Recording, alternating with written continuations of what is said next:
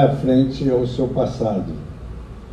Eu ainda era bem jovem quando uma das primeiras viagens que eu fiz na qualidade de membro do Tribunal de Justiça do Rio de Janeiro, eu fiquei hospedado num hotel que me encantou muito, que era o Hotel Rio Poti Hotel.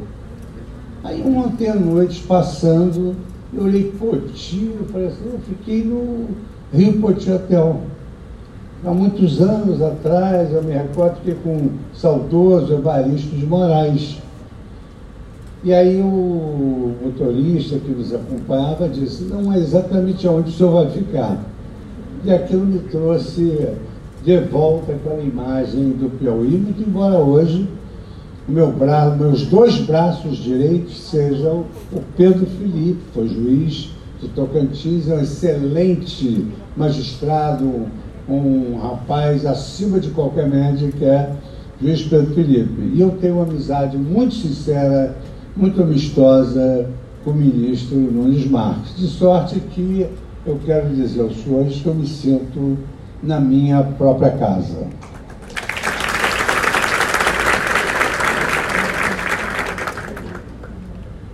Nosso tema relativo ao Tribunal de Contas é um tema muito sensível hoje em dia. Uma das maiores expositoras sobre o tema é a professora Susan Rose Ackerman, que é esposa de Bruce Ackerman. E ela tem uma obra sobre é, o desenvolvimento e a democracia e a corrupção. Ela fala em desenvolvimento e corrupção, porque onde há corrupção não há desenvolvimento.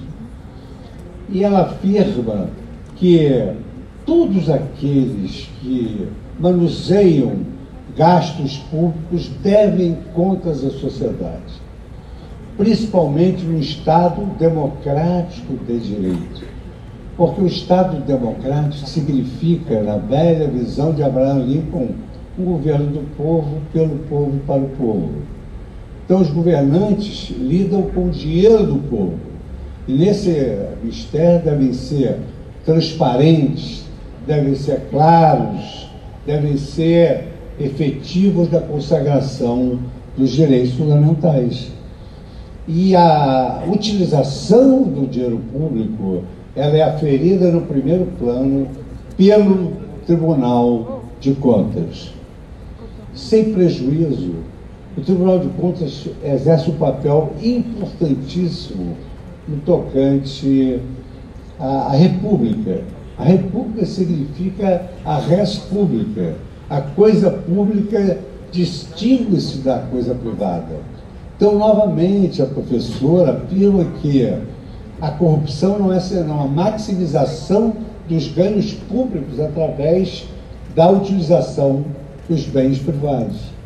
E às vezes são atos assim que não apresentam muita repercussão, mas que caracterizam essa violação ao princípio republicano, de que a res pública não pode ser confundida com a res privada e a res pública não pode ser apropriada de forma privada. Eu me lembro, há um pouco tempo atrás, um grande médico levou um equipamento de alta especialização médica para o seu próprio consultório.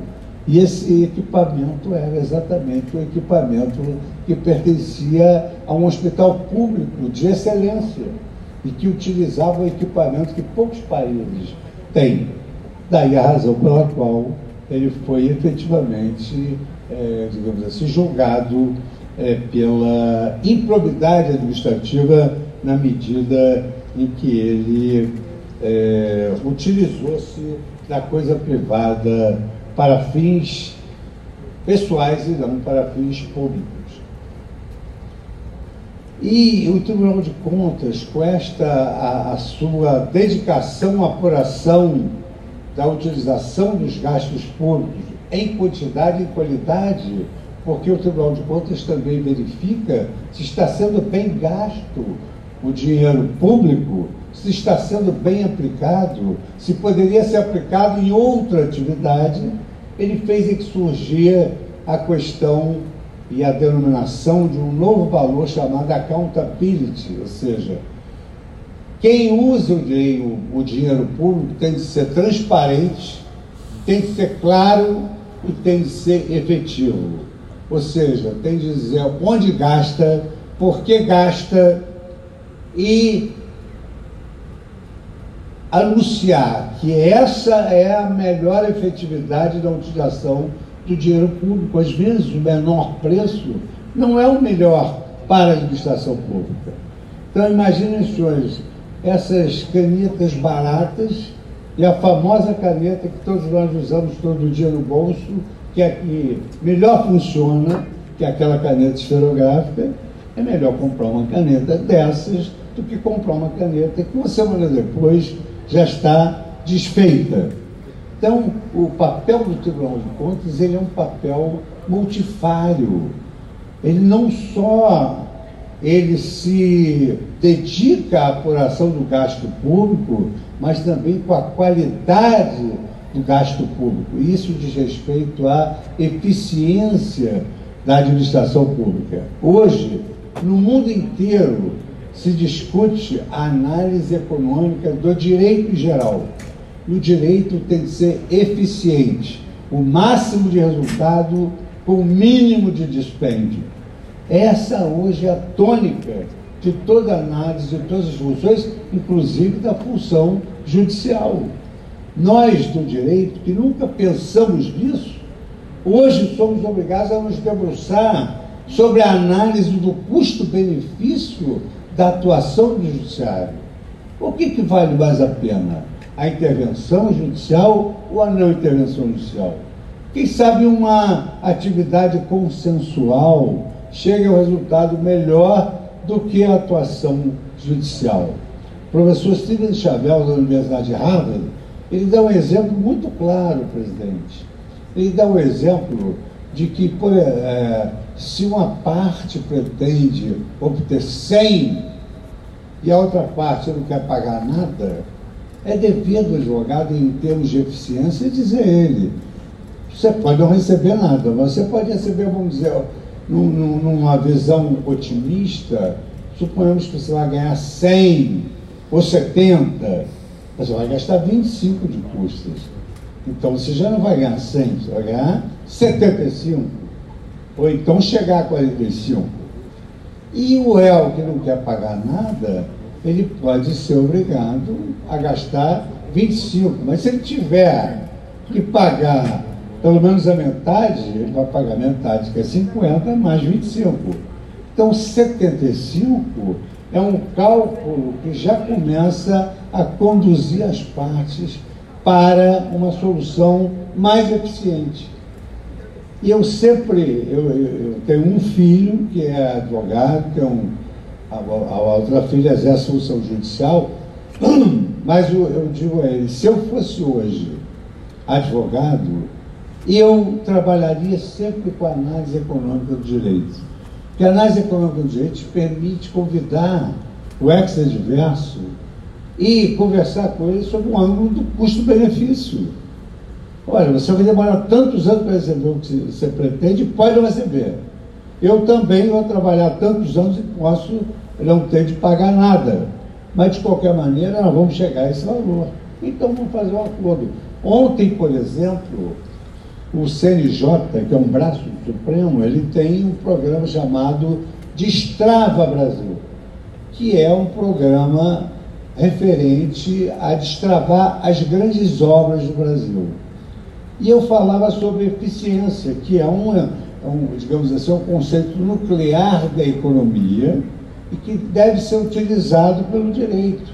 E o conceito nuclear da economia é a eficiência é representada pela escassez de recursos, mas a alocação do capital no lugar certo. Então, esse programa Destrava Brasil, ele permite que nós agora retomemos a realização de grandes obras públicas.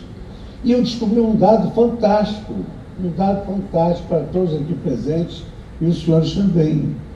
O Brasil é um país extremamente saudável. O Brasil é um país que tem um trilhão de imóveis, um trilhão de créditos recebíveis, um trilhão de ações.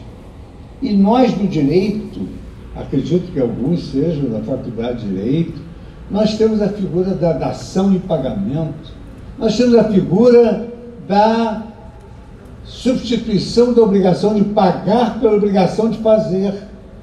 Então eu comentava com os administradores e com os advogados públicos, do Tribunal de Contas presentes, que o Brasil pode pagar, é solvável porque pode pagar dívidas com seu patrimônio, tanto que se imaginou a criação do Ministério do Patrimônio. Isso é dação e pagamento.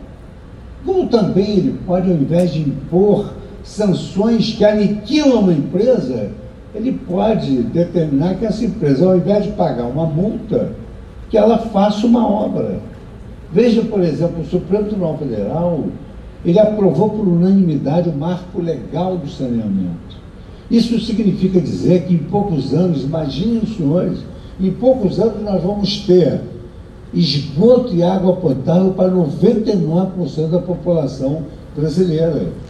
Isso significa a conjuração de doenças, porque onde não há saneamento, há doença. Nós passamos esse período da pandemia exatamente porque o trabalhador brasileiro vivia no limite da sobrevivência biológica. Eu não sei se vocês se lembram que a primeira providência era higiene e nós tivemos que doar é, materiais de higiene para pessoas que não tinham sabão dentro de casa.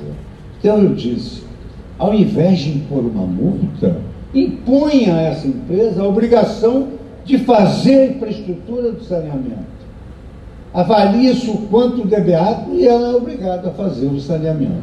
Então hoje, e ao que tem feito Tribunal de Contas, daí ter surgido essa expressão accountability, que é a responsabilidade de transmitir para a sociedade com transparência, com clareza, a satisfação dos direitos fundamentais que estão previstos na Constituição, basicamente segurança, saúde e educação. Nós pagamos nosso imposto para isso, para termos saúde, segurança e educação.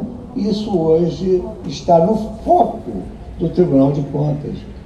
Muitos imaginam que o Tribunal de Contas só avalie o uso do dinheiro público. Não, o Tribunal de Contas avalia também a alocação de recursos. Porque não adianta, por exemplo, recentemente assistimos esse episódio lamentável. Uma prefeitura tinha um orçamento e a maior parte do orçamento dele era para eventos festivos. Então, saúde, segurança e educação ficou em segundo plano. Foi por isso que houve, digamos assim, uma mídia que tomou conta dessa questão exatamente porque acima da, da, que é importante também a saúde e a felicidade do povo através de shows, mas acima disso nós temos o pilar que representa o mínimo existencial: saúde, segurança e educação. No velho caso Maryland McCulloch dos Estados Unidos, chegou-se à conclusão de que quem tem os fins tem de ter os meios. Hoje existe muito judiciário, mas o novo Código de Processo Civil trouxe uma série de meios para que o Estado juiz pudesse exercer a sua atividade. Assim também em relação ao Tribunal de Contas. Nós temos hoje, em relação ao Tribunal de Contas, a, a noção de que é imperiosa aplicação da teoria dos poderes implícitos. Quem tem os fins tem de ter os meios. Então, por exemplo, uma questão muito elegante que surgiu recentemente, os poderes implícitos, foi exatamente a questão do poder cautelar do Tribunal de Contas.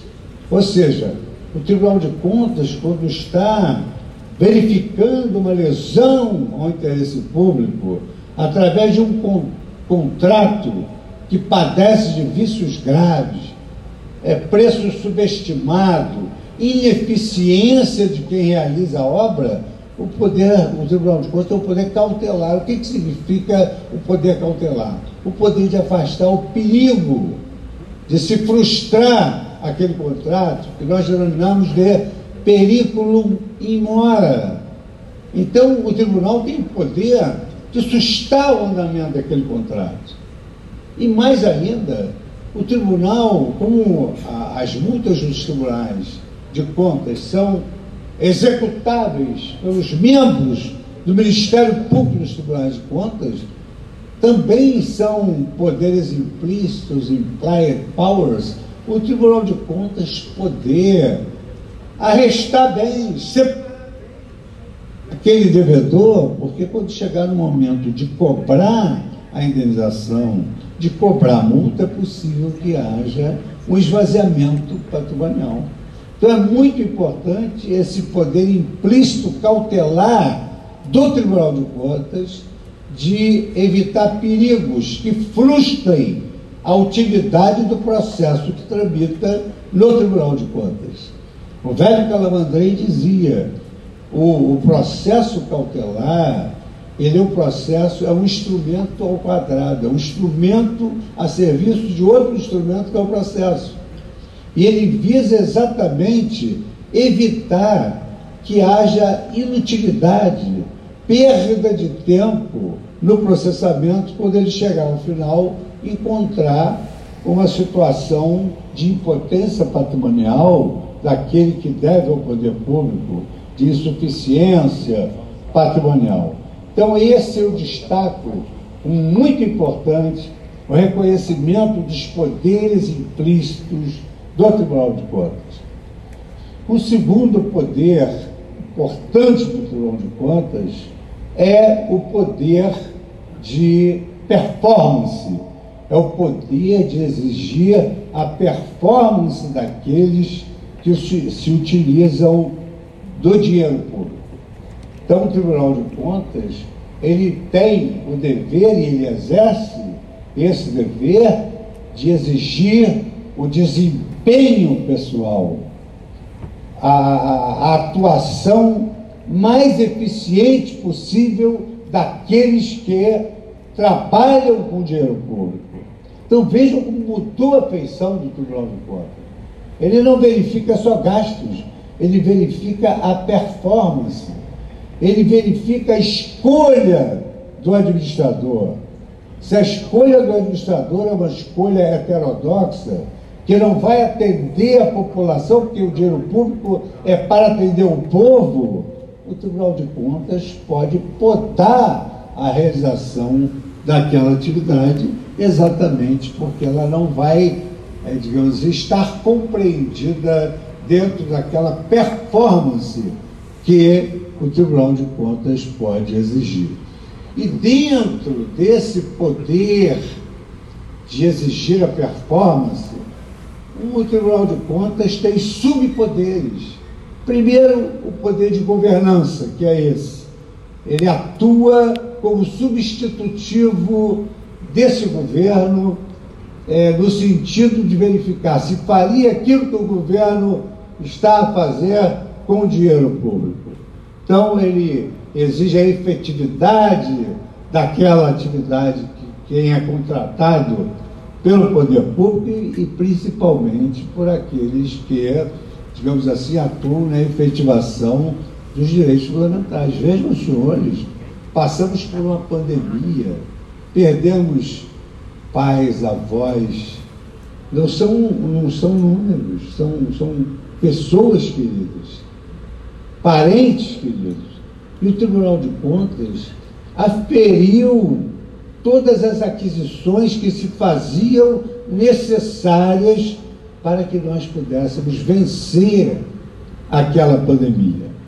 Então, é, é, mudou completamente o perfil do Tribunal de Contas, aumentando sobremodo os seus poderes. As premissas metodológicas que nós analisávamos no Tribunal de Contas, hoje ela é completamente diferente. Quando nós verificamos, ah, o Tribunal de Contas analisando alguns aspectos deficitários de um governo, determinou o impeachment. Por quê?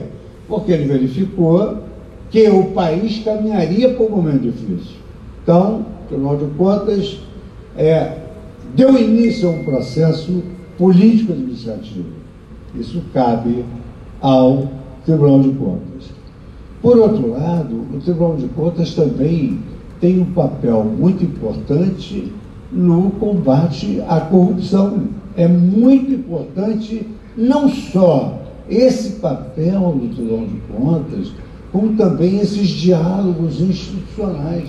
Hoje o Tribunal de Contas se subsidia de informações trocadas com a CGU, Controladoria Geral da União, com o Ministério Público, com a Advocacia da União e a Advocacia Pública e com todos os órgãos públicos que, de uma forma ou de outra, também, é, digamos assim, não administram o dinheiro público, mas sabem o destino do dinheiro público. Aliás, a professora Susan Rose ela tem uma expressão muito feliz, que para se descobrir desvio de dinheiro público, tem de se usar a mesma estratégia daqueles jornalistas que geraram o Watergate do presidente Nixon, com a expressão follow the money, segue o dinheiro, que você vai descobrir onde é que está o vício originário. Então esse hoje também é o papel do Tribunal de Contas. E o Tribunal de Contas, quando se empenha no combate aos desvios do dinheiro público, com o que, que ele se preocupa? Ele se preocupa que o desvio do dinheiro público é um desvio que acaba gerando a falta de um leito no hospital, a falta de merenda para as crianças pobres, a falta de saneamento. E onde não há saneamento, não há saúde. A Constituição aceita tudo como letra morta no papel. A saúde é um direito de todos e um dever do Estado. Mas para isso é preciso ter é, dinheiro público empenhado. Então vejam, nós que assistimos pela televisão eram pessoas extremamente carentes que saíam dos hospitais e de UTIs bem equipadas, porque eles nunca tiveram acesso à saúde aquelas crianças que bebiam aquela água contaminada.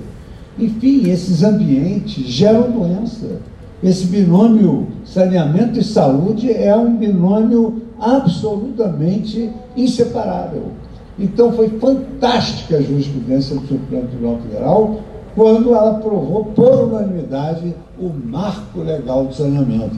É um viçareiro você poder dizer para o povo que dentro, em pouco tempo, todos terão água potável e todos terão esgoto. Isso é muito importante se nós queremos nos tornar uma grande nação. Porque nós temos uma miséria, temos a miséria, temos a miséria intelectual também, que precisa da educação, mas acontece que, que, que torna imprescindível a educação, mas acontece que as pessoas mal alimentadas, as pessoas doentes, elas não têm capacidade de apreensão.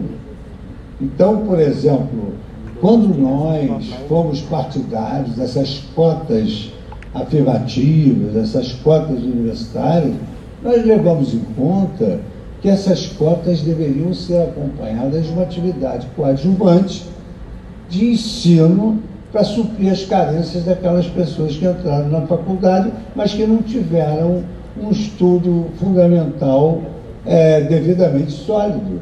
E o Brasil vivia aquele paradoxo de quem estuda em escola pública não chega à universidade pública. Só chega à universidade pública, que não paga nada, quem estudou em colégio particular. É só olhar o pátio das faculdades públicas para vamos ver que quem estaria mais abastado do que quem estuda em universidade particular.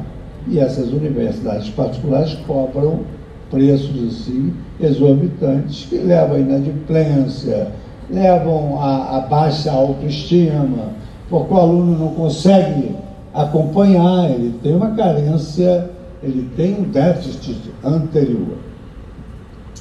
Um outro aspecto interessante hoje é que o Tribunal de Contas, como órgão de controle do dinheiro público, sempre agiu diante do princípio da legalidade.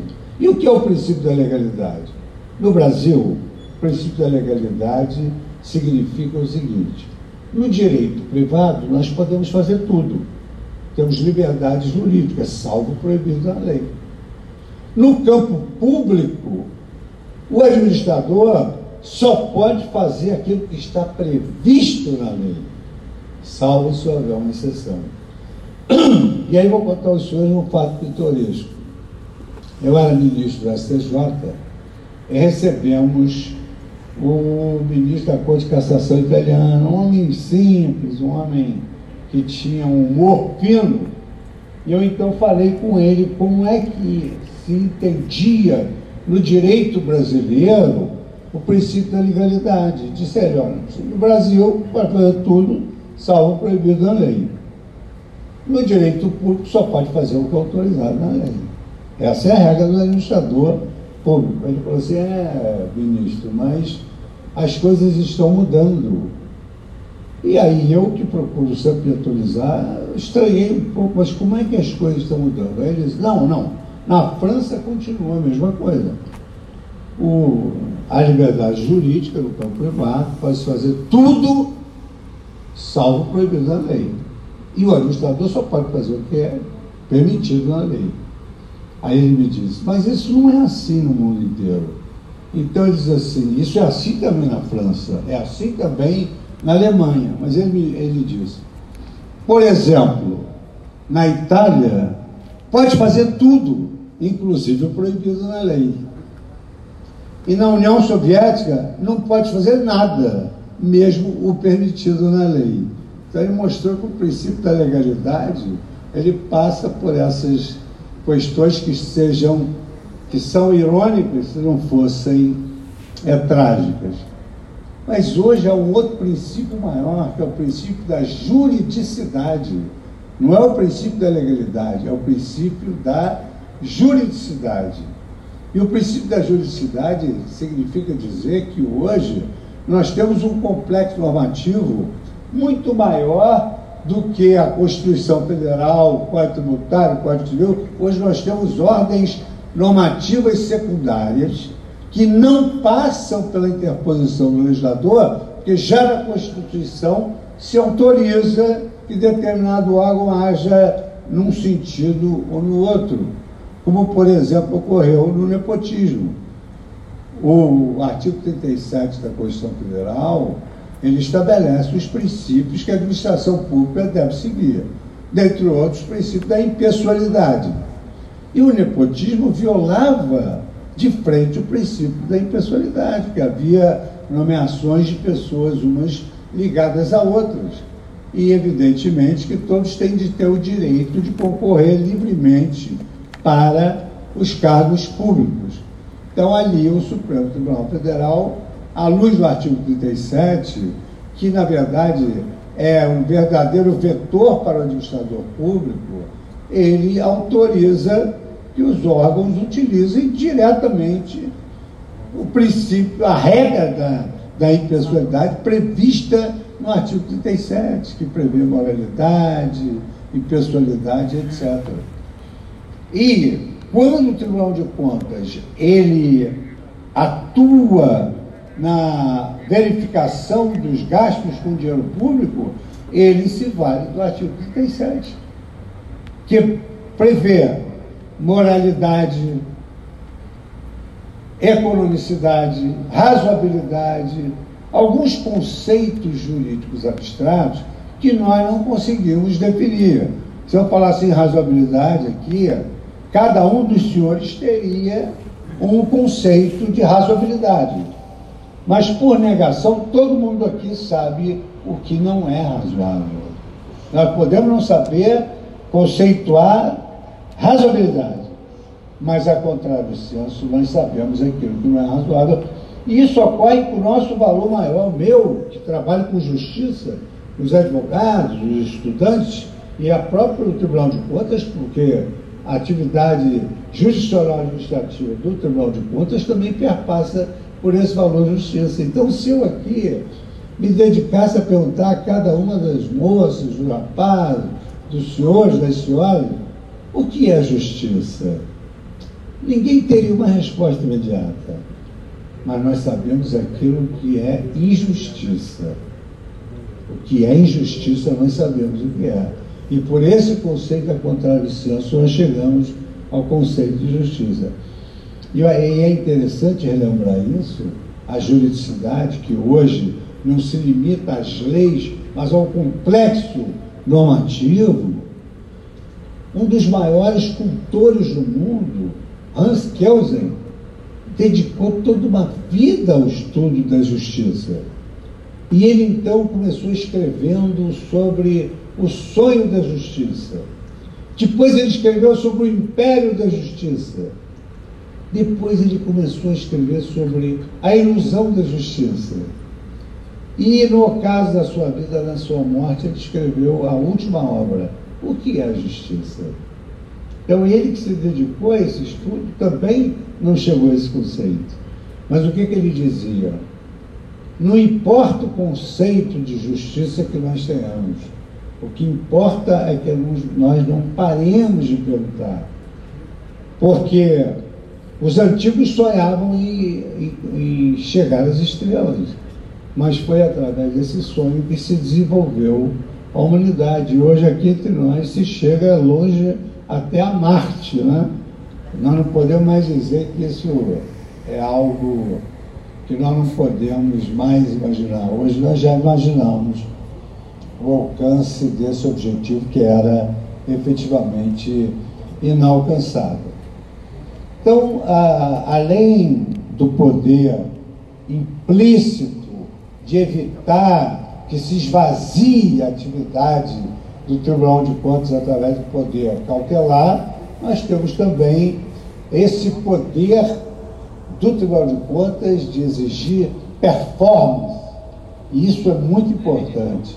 A exigência da performance passa por uma série de exames qualitativos, de técnicas especiais, sem prejuízo também dessas atividades paralelas que são a governança, a qualidade, o combate à corrupção e a efetivação é, dos direitos fundamentais. Agora eu queria comentar com os senhores rapidamente, hoje uma sexta-feira, o Piauí, não foi feito só para palestra na sexta-feira, que é um estado maravilhoso, no mínimo tomar uma cajuína é razoável. Esse é o princípio da razoabilidade, tomar uma cajuína no Piauí. Pois bem, além é, desses é, poderes do Tribunal de Contas, há hoje é, uma nova escola de pensamento jurídico, que é a Escola da Análise Econômica do Direito. E a escola da análise econômica do direito, ela se utiliza de conceitos econômicos para aplicar ao direito, como eu disse aos senhores, custo-benefício, ela se utiliza de estatísticas, de estratégias. E essa nova escola da análise econômica do direito, que exige eficiência dos tribunais e a forciore do Tribunal de Contas, ela trabalha com consequencialismo. Então é muito importante que todos aqueles que têm o poder de julgar judicialmente ou administrativamente, como o Tribunal de Contas, que tenham visão, digamos assim, das consequências do resultado prático das suas decisões. Então vejam, senhores, o seguinte: juntamente com a análise econômica do direito, surge a nova lei de introdução às normas do direito brasileiro, a LINDB, eu procurei trazer essa lei, por quê? Porque ela traz conceitos diferentes. Rapidamente, eu não gosto de ler artigo porque ele desvirtua completamente ah, o foco de todos nós. Então, o artigo 20, o, 20 e 21 são os mais importantes. Diz que na esfera administrativa, controladora, do Tribunal de Contas, e judicial, falando na minha área, do judiciário, não se decidirá com, com base em valores jurídicos abstratos, sem que sejam consideradas as, as consequências práticas da decisão. Então, hoje o Tribunal de Contas trabalha com esse, com esse é, arcabouço normativo que é a lei de introdução às normas do direito brasileiro. Então, por exemplo, se o Tribunal de Contas verifica que está sendo feita uma obra pública, ela tem irregularidades, diz a lei, com certas irregularidades, mas não para a obra pública. Continua a obra pública. Houve uma licitação, está em curso a licitação, não houve má fé, mas houve, digamos assim, culpa, no sentido da, da negligência, da imperícia de quem analisou, não se nulifica a licitação, a licitação e continua-se com aquela atividade pública. Então vejam que hoje o Tribunal de Contas ele é pragmático, ele é consequencialista. E isso nós do Supremo também temos levado em conta. O Supremo pode ser minimalista, ficar distrito aquilo que a lei diz, ele pode ser maximalista, ampliar um pouco aquilo, bom, se aplica isso a uma classe, aplica-se a todas as classes, e ele deve ser, hoje tem sido, em razão desse momento econômico que vivemos, extremamente consequencialista. Eu vou dar um exemplo aos senhores. Aqui há defensoria pública, não é, presidente? Mas num grande estado, o Brasil, demorou-se muito a instituir essa defensoria pública. Então fez uma reserva de mercado para advogados.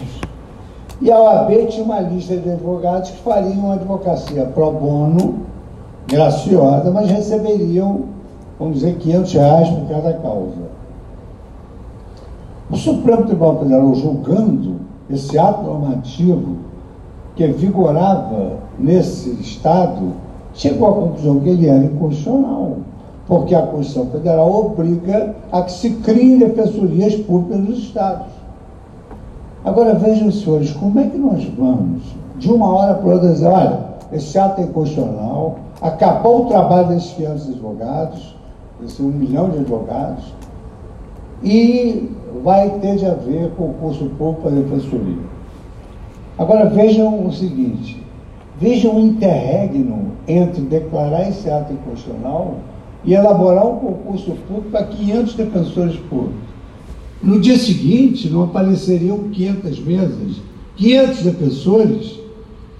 Então, a, a, decisão consequencialista do Supremo Tribunal Federal, pragmática, foi a seguinte: mantém-se essa ordem de coisas, esse estado de coisas, que era inconstitucional, sem declarar nulidade, mas o Estado terá dois anos para fazer concurso para a defensoria pública, porque senão aquele um milhão de pessoas pobres ficariam ao desabrigo e ao desalento.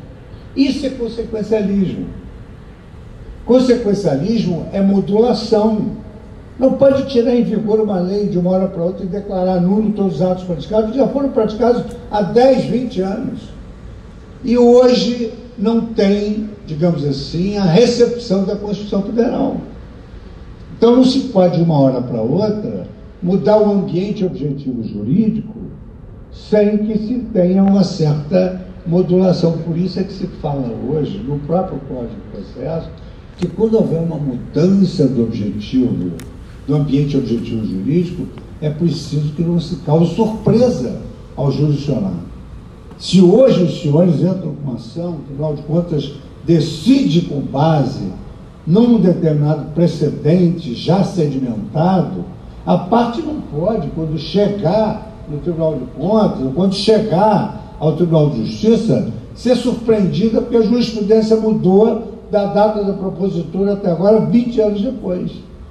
Por isso que se fala como há no sistema anglo-saxônico, e hoje nós não somos mais uma família é, da civil law pura, somos da civil law da common law romano-germânica e anglo-saxônica, hoje se diz que essas mudanças não devem ser, ser elaboradas com surpresa para o cidadão. Até na exposição de motivos, citando o professor Cowen, na introdução ao pensamento jurídico, ali se coloca que o cidadão não pode ser tratado como um cão que só sabe que é proibido com um taco de, de beisebol lhe toca o focinho. Então é preciso preparar as pessoas, porque hoje fala-se em segurança jurídica, em confiança legítima. E por falar nisso, o Tribunal de Contas também, ele tem a sua jurisprudência. E, eh, vamos dizer assim, alguns desvios que ocorrem na administração pública, eles são recorrentes, eles são iguais. O Tribunal de Contas do Piauí, o Tribunal de Contas de São Paulo, o Tribunal de Contas do Rio de Janeiro, eles são estados a decidir causas que versam sobre as mesmas teses. E para isso é preciso que haja, digamos assim, uma certa coerência. Não pode o Tribunal do Piauí julgar de uma maneira, o Tribunal do Rio de outra maneira, o Tribunal de São Paulo de outra maneira.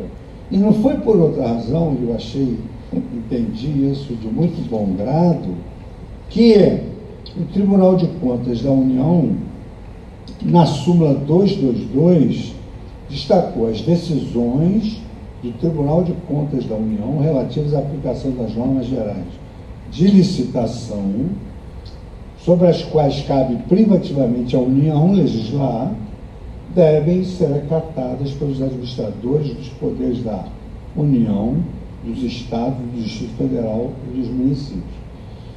Isso aqui, na essência, significa a estabilidade dos precedentes se as causas são iguais, as pessoas merecem soluções iguais. Porque isso é uma maneira de se garantir a isonomia, a igualdade e a segurança jurídica. Então, eu, eu, eu, eu no início da minha vida judicante, eu fui promotor, depois fiz concurso para a magistratura, eu, eu, eu entendi assim, a, assim, o sistema de justiça americano muito comodista porque eles, fundados na justiça na razão, entendiam que uma causa não poderia ser tão diferente da outra que não merecesse a mesma solução. Então, eles aplicavam precedentes. E, aquilo, e as sentenças eram muito diminutas, porque eles se limitavam a fazer um encaixe da matéria fática ao precedente. E depois que eu li a obra do professor Denis Lloyd sobre a ideia de lei, eu cheguei à conclusão que realmente o precedente estável, íntegro e coerente ele realiza na prática os princípios da isonomia e da segurança jurídica. Porque hoje, se todos são iguais perante a lei, todos têm que ser iguais também perante a jurisprudência, que hoje é ponto formal do direito. O leigo, os senhores sabem disso, o leigo não sabe que é, não se pode escolher o juiz. Mas duas pessoas que têm o mesmo problema e que recebem soluções diferentes, elas ficam perplexas. E elas então perguntam a outra parte: quem é o seu juiz? Ela pensa que pode, eu vou lá no seu juiz. Não tem. Ninguém tem um juiz, ainda que seja vizinho. Não é um juiz particular daquele cidadão. Então, a, a força do precedente, eu estou falando em jurisprudência para não falar só no judiciário, a força do precedente, ela impõe na prática a concretização da igualdade e da segurança jurídica. Ninguém vive sem segurança jurídica e sem previsibilidade. Ontem nós íamos fazer um acordo monstruoso em relação a uma tragédia que ocorreu no Brasil, depois de Brumadinho, ocorreu uma outra tragédia. E o grande problema, na hora de, de se fazer um acordo de valores estratosféricos, era o seguinte: mas e se daqui a 20 anos aparecer uma doença gerada por essa tragédia? Quem vai pagar? Isso significa previsibilidade, segurança jurídica e que hoje os senhores tenham certeza, e o Tribunal de Contas é, é muito importante para nós nisso, porque hoje um país que não oferece segurança jurídica, e quando eu falo segurança jurídica, não é só jurisprudência pacífica, não é só a ausência da jurisprudência lotérica. Hoje, segurança jurídica também se caracteriza pelos precedentes do Tribunal de Contas. Porque o investidor brasileiro não vai chegar aqui, por exemplo, para amanhã ou depois ele ver uma grua arrancando todos os postos de pedágio. Isso não é maneira de fazer justiça. Isso eles já imaginaram, o investidor estrangeiro, ele quer saber exatamente se ele vai investir num país que oferece a ele segurança, num país que oferece a ele a, a proteção contra aventuras judiciais, contra demandas frívolas de resultado negativo esperado. E por que, que as pessoas então promovem aventuras judiciais? Elas promovem aventuras judiciais para arrancar concessões. E o estrangeiro, ele está acostumado com a estabilidade. A revista Forbes, ela informa que as 500 maiores corporações do mundo estão na cidade de Delaware. E por quê? Porque na cidade de Delaware, a jurisprudência ela é pacífica em matéria empresarial. Então veja, as 500 maiores corporações do mundo foram parar num pedaço de terra dos Estados Unidos. Porque aquela corte, ela é uma corte estável, que eles chamam de star decisions, ou star decisions. Então, a jurisprudência é pacífica, eles sabem o que podem e o que não podem fazer. Só para que senhores tenham uma noção, o nível de litigiosidade lá nos Estados Unidos entre as empresas é de 2%. No Brasil é de 96%. Eu participava de um evento em homenagem ao centenário de Ponte Miranda. Estavam presentes cortes do mundo inteiro. E aí lá pelas tantas a, a tradutora, né, evento traduzido, evidentemente, várias línguas, corte alemã, corte inglesa, e em geral cada um falar no seu idioma e a gente tem que falar sempre em português, nós vamos valorizar a nossa língua porque o Brasil é o ar que a gente respira, é a língua que nós falamos, é o berço dos nossos filhos, infelizmente o túmulo dos nossos antepassados. E se existe uma coisa que me agride, é eu chegar no exterior, ver um brasileiro que foi para lá com dinheiro do Brasil, chega lá e fala mal do nosso país. Isso é absolutamente intolerável.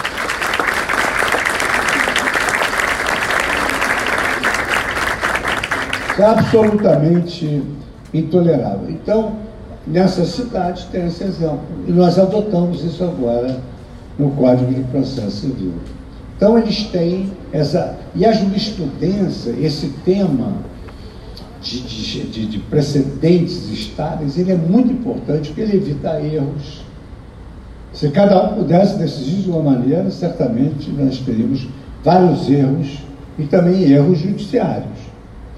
Em segundo lugar, ele é conducente sempre a uma conciliação, um acordo de leniência, um acordo na área administrativa, porque já se sabe onde é que se vai chegar, já se sabe qual vai ser a decisão se o precedente for estável. E ele também é conducente a esses acordos, como nós estávamos fazendo ontem. E como nós estamos fazendo nesse programa Destrava Brasil, são acordos.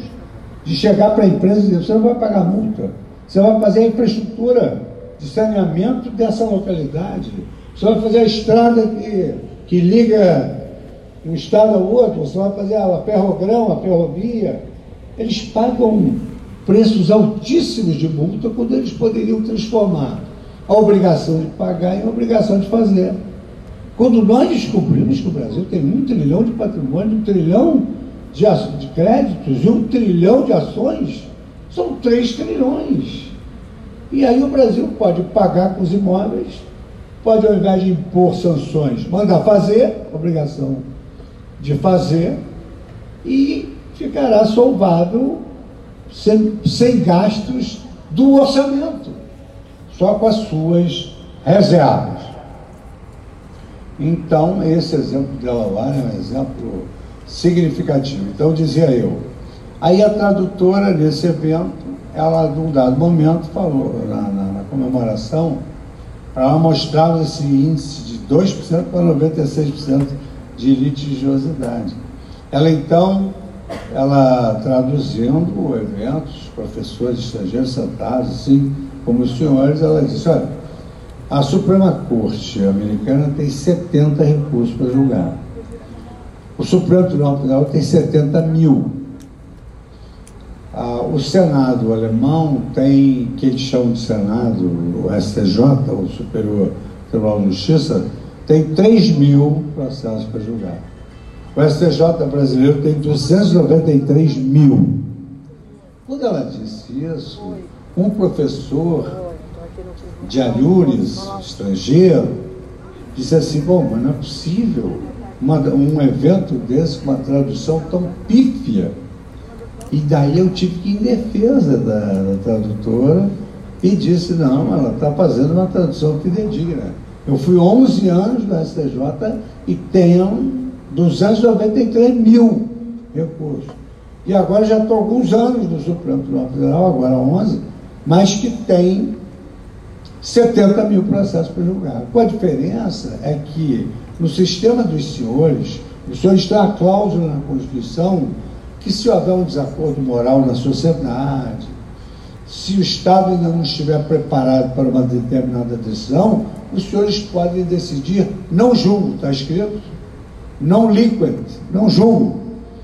E na Constituição brasileira, e isso é que está gerando hoje muitos problemas. Na Constituição brasileira há uma regra segundo a qual o, judiciário, uma vez instado a decidir pela provocação através de uma ação, ele é obrigado a dar uma resposta. Muita gente não sabe disso. Uma vez eu vi um cidadão dizer para outro assim, mas por que, que o Supremo não deixa é, os poderes exercerem as suas funções? Mas não é isso. É porque está na Constituição, em primeiro lugar, que o Judiciário, uma vez provocado, e às vezes eu, eu, eu verifico que se usa a palavra um pouco no sentido coloquial, já para gerar intriga. Quer dizer, o Supremo Tribunal Federal, uma vez provocado, como se a gente fosse sair com a rixa. Provocada ele briga, mas não é isso.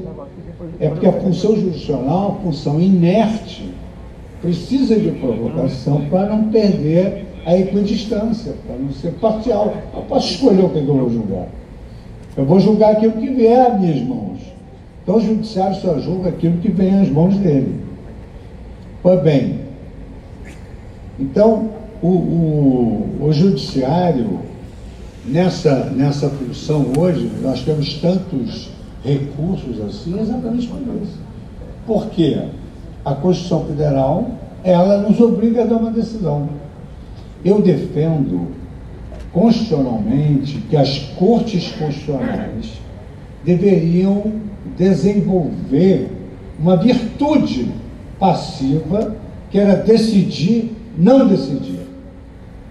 Devolver o problema para quem de direito. Muitas vezes no parlamento, que hoje está muito dividido, até ideologicamente. Eu não critico nenhuma ideologia, mas o parlamento está dividido ideologicamente. Então, algumas questões, elas não passam no, no, no parlamento. E eles, então, empurram a questão para o Supremo Tribunal Federal. Vocês podem verificar, a todo momento, no ambiente político, não, vamos ao Supremo. Não, vamos ao Supremo. Tudo vai ao Supremo. Quando as leis poderiam decidir uma série de coisas, uma série de questões que são levadas a nós, em relação às quais nós não temos nem capacidade institucional. Por exemplo, o Código Florestal foi elaborado depois de 70 audiências públicas em que cientistas do mais alto nível chegaram às conclusões. Eu nunca soube na minha vida que havia um rios voadores. Senhores podem imaginar num rio voador? Seria que ter que andar de guarda-chuva o dia inteiro. Mas os rios voadores são aqueles vapores que saem da floresta e vão irrigar os outros territórios. Então, tudo isso foi feito pela Câmara dos Deputados. E, por incrível que pareça, se arguiu a inconstitucionalidade de todo o Código Florestal. Sem que nós soubéssemos nada sobre olhos d'água e sobre questões próprias da biodiversidade. Pois bem, eu iniciei meu voto dizendo: quem somos nós? Quem somos nós para decidirmos alguma coisa? Declarar inconstitucionalidade um código lavrado depois de 70 audiências públicas no parlamento, com técnicos, com cientistas, Brasil um país que tem pessoas que nós não conhecemos, são pessoas admiráveis, com formação enciclopédica, magnífica. Então, esses homens subsidiaram a Câmara dos Deputados, subsidiaram o Senado Federal. Então, nesses casos, a melhor solução é devolver o problema. Para isso, nós não servimos. Devolve o problema. Os senhores editem uma lei aí e resolvam. Aprova esse código florestal e acabou. Está aprovado, está aprovado. No outro dia, a discussão sobre com que idade a criança entra no colégio. Eu não tenho estudo de pedagogia. Eu não sei. Eu também não sei. Eu só sei que se adiantar muito depois pode fazer falta. Mas isso é um raciocínio linear, isso não adianta nada para o julgamento que estava em foco. Então o Brasil tinha exatamente essa pleia de ações exatamente porque a Constituição obriga o Judiciário a dar uma resposta. Menino veste azul, menino veste rosa. O Judiciário tem de decidir. Relação Estado tem, tem de decidir. Célula astral tem de decidir.